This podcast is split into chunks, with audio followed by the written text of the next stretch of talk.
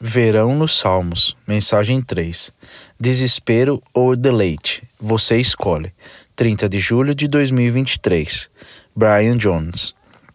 Hoje quero olhar para o Salmo 73. É um dos meus salmos favoritos porque há um olhar cru, corajoso e instigante sobre o mundo e sobre nós mesmos. O título da mensagem de hoje é Desespero ou Deleite? Você escolhe. A razão pela qual intitulei esta mensagem é que há duas coisas que o escritor de Salmos faz que o levam ao desespero, mas há uma coisa que desbloqueia o deleite. Agora, todos nós queremos mais prazer, mas na verdade é que a nossa curva natural é mais para o desespero e o desânimo. Então não vamos cair apenas nisso. Temos que ser intencionais. Mas o povo cristão parece estar demasiado demasiadas vezes no marasmo e muitas vezes dá esta aparência de infelicidade e de falta de liberdade e de ausência de alegria. Não há dúvidas alguma de que esta é a principal razão pela qual um grande número de pessoas deixou de se interessar pelo cristianismo. Martin Jones se você está em um lugar onde você está desanimado, decepcionado, frustrado, ou apenas em um lugar que você quer mais prazer, mais alegria, então você está com sorte. Este salmo é para você. O escritor de Salmo 73 é um homem chamado Asaf. De fato, Asaf é o autor de 12 salmos. Ele aparece primeiro no Salmo 50 como autor e depois nos Salmos 73 a 83. Asaf é um dos líderes oficiais de adoração na época do rei Davi. Ele foi empregado para liderar o povo de Deus. Ele era um líder de adoração talentoso. Ele escreveu muitos dos salmos mais populares. Nesse salmo, ele se distrai e começa a se desesperar. Se um dos principais líderes de adoração se distrai e desilude, isso nos deve encorajar. Escolhas que levam ao desespero. Focando em mim. Salmo 73, do 1 ao 3. Verdadeiramente Deus é bom para Israel, para aqueles cujos corações são puros. Mas quanto a mim, quase perdi o pé. Meus pés estavam escorregando e eu estava quase sumindo, pois invejei os orgulhosos quando os vi prosperar apesar de sua maldade. Sete vezes nesses três versículos, perceba aí qual é o foco: eu, eu, meu, eu, eu, meu, eu, meu. Asaf diz: Você sabe o quanto eu, eu fui tentado? Ele começa a disparar. Eu sei que Deus é Deus, mas estou lutando. Sei que Deus é bom. Na minha cabeça, sei que Deus é poderoso e está no controle, mas meus pés quase escorregaram. Ele está dizendo: Estou lutando, estou lutando por algumas coisas, tenho algumas dúvidas sobre minha fé. Agora, o que causou sua dúvida? O que ele estava lutando? Ele começou a se concentrar em si mesmo. Salmo 73, 3 Pois invejei os arrogantes quando vi a prosperidade dos ímpios. Prosperidade é a palavra hebraica para shalom, que significa que tudo é bom, está tudo em paz, há abundância. Ele está, em essência, dizendo: Deus, eu sou o líder de adoração, eu sou fiel e estudo a Torá, conheço os mandamentos e tento ser bom, e te honro com os meus recursos e ajudo os outros. Por que não estou avançando? Por que não estou melhor? Por que não estou recebendo isso? Há duas grandes formas de orgulho: visão inflada de si mesmo, arrogância, visão esvaziada de si mesmo, autopiedade e insegurança. Quero desafiá-los em alguma coisa. Para o resto do dia, ou se você quiser crédito extra essa semana, não fale sobre si mesmo e concentre-se nos outros e veja se isso limita as palavras que você fala. Eu fiz isso há alguns anos e foi sóbrio. Dei por mim a ter muito menos a dizer. Somos culturalmente treinados para nos concentrarmos em nossas próprias necessidades acima dos outros. Se o principal líder de adoração dos israelitas lutou com isso,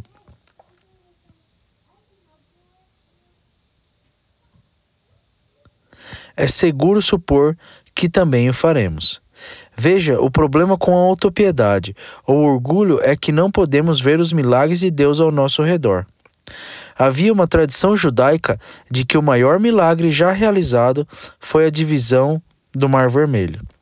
No entanto, que é como um comentário de rabinos sobre certas histórias no Antigo Testamento, e é uma história sobre Ruben e Xamã que, per que perderam o milagre. O fundo do mar era seguro para andar, mas lamacento. Ruben disse: Que chapéu é esse, Lamã? Eu não sou como os poços de limo do Egito. Qual é a diferença? gritou Xamã. Lama aqui, lama ali, lama é tudo igual porque eles nunca olharam para cima. Eles nunca entenderam porque aqueles do outro lado estavam cantando canções de louvor. Para esses dois, o milagre nunca aconteceu, e eles nunca viram além de suas circunstâncias. Não sei se é 100% verdade, mas sei que muitas pessoas diariamente sentem falta das bênçãos de Deus bem na nossa frente porque nos concentramos em nossas circunstâncias. Então, se nossas circunstâncias são boas, então Deus é justo. Mas, como Azaf, quando coisas ruins aconteceram conosco e o mal parece prosperar, os nossos filhos não saem de acordo com o planejado, isso cria autopiedade. Agora, não há problemas em lamentar e lutar contra as coisas. Não devemos engarrafar coisas lá dentro. A segunda escolha que leva ao desespero.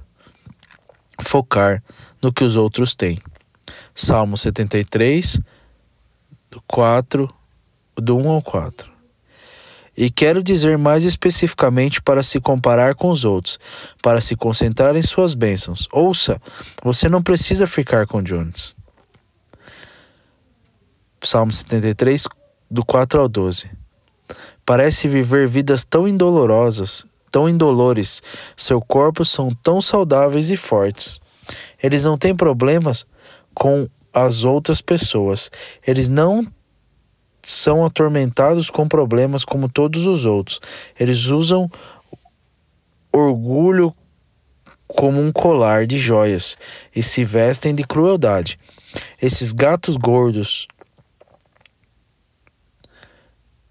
ter tudo o que seus corações poderiam desejar, zombam e só falam mal. No seu orgulho, procuram esmagar os outros. Eles se vangloriam contra próprios, os próprios céus, e suas palavras se espalham por toda a terra. E assim, o povo fica consternado e confuso, bebendo em todas as suas palavras. O que Deus sabe? perguntam. Será que o Altíssimo sabe mesmo o que está acontecendo? Olhe para essas pessoas más, desfrutando de uma vida tranquila enquanto suas riquezas se multiplicam. Observe eles, eles, estes, eles, eles, seus. Você sabe quantas vezes ele diz essas palavras sobre os outros? Contei 16 vezes. Isso, 16 vezes. Steph e eu levamos Tristan pela primeira vez para o Texas. O primeiro ano, nós jogamos aqueles jogos em que você tem um bichinho de pelúcia. Ganhei um pequeno prêmio para ele. E ele ficou feliz por um pouco, até que. Até.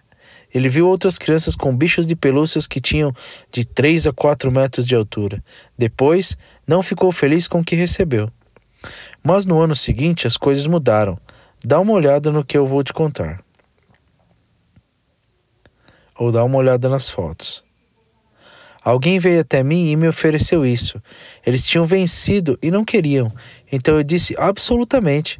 Pensei que tinha ganho porque não tinha de pagar nada, mas depois de carregar aquela coisa durante oito horas, não me senti vencedor. Eu não sei se, é, se o que é andar com um cachorro de milho gigante o dia todo que convida todo mundo a vir falar com você. Foi uma vez que vimos Tristan olhar para o outro bicho de pelúcia gigante e começar a comparar. É incrível como é fácil comparar, não é? O orgulho não tem prazer em ter algo, apenas em ter mais do que a própria pessoa. Dizemos que as pessoas se orgulham de serem ricas, ou inteligentes, ou bonitas, mas não são. Eles se orgulham de serem mais ricos, ou mais inteligentes, ou mais bonitos do que os outros. Se todos os outros se tornassem igualmente ricos, ou inteligentes, ou bonitos, não haveria nada do que se orgulhar. C.S. Lewis. É fundamental a gente se comparar com os outros.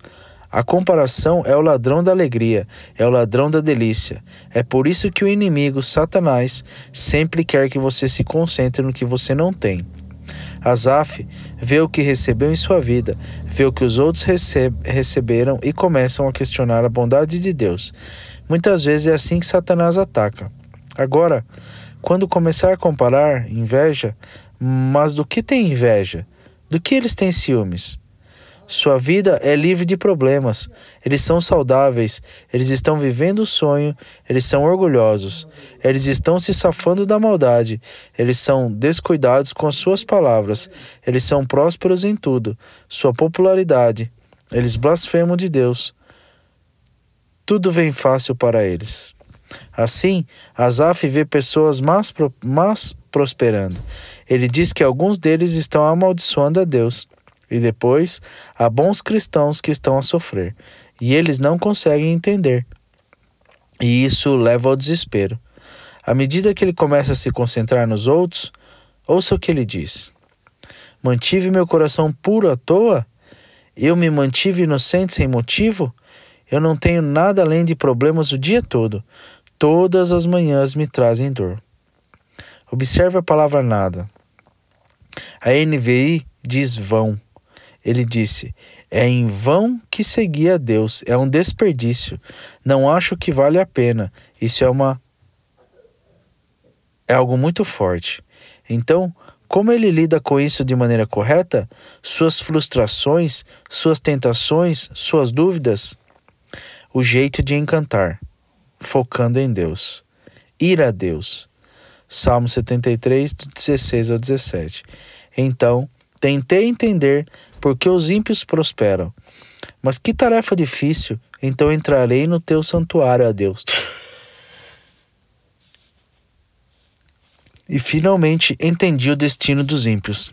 Observe a palavra mais importante no capítulo, depois. Quando cheguei à presença de Deus, a maneira de se deleitar é focar em Deus, para colocar os olhos nele.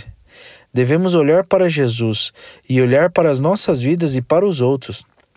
Parte do desespero que muitos de nós enfrentamos é porque vamos a Deus por último. Isso não significa que você não vai enfrentar problemas, mas se você se concentrar em si mesmo e se comparar com os outros, você irá para o desespero. Mas se você for a Deus primeiro diariamente, eu não é, eu não é incrível a quantidade de alegria que você vai encontrar, não importa as circunstâncias.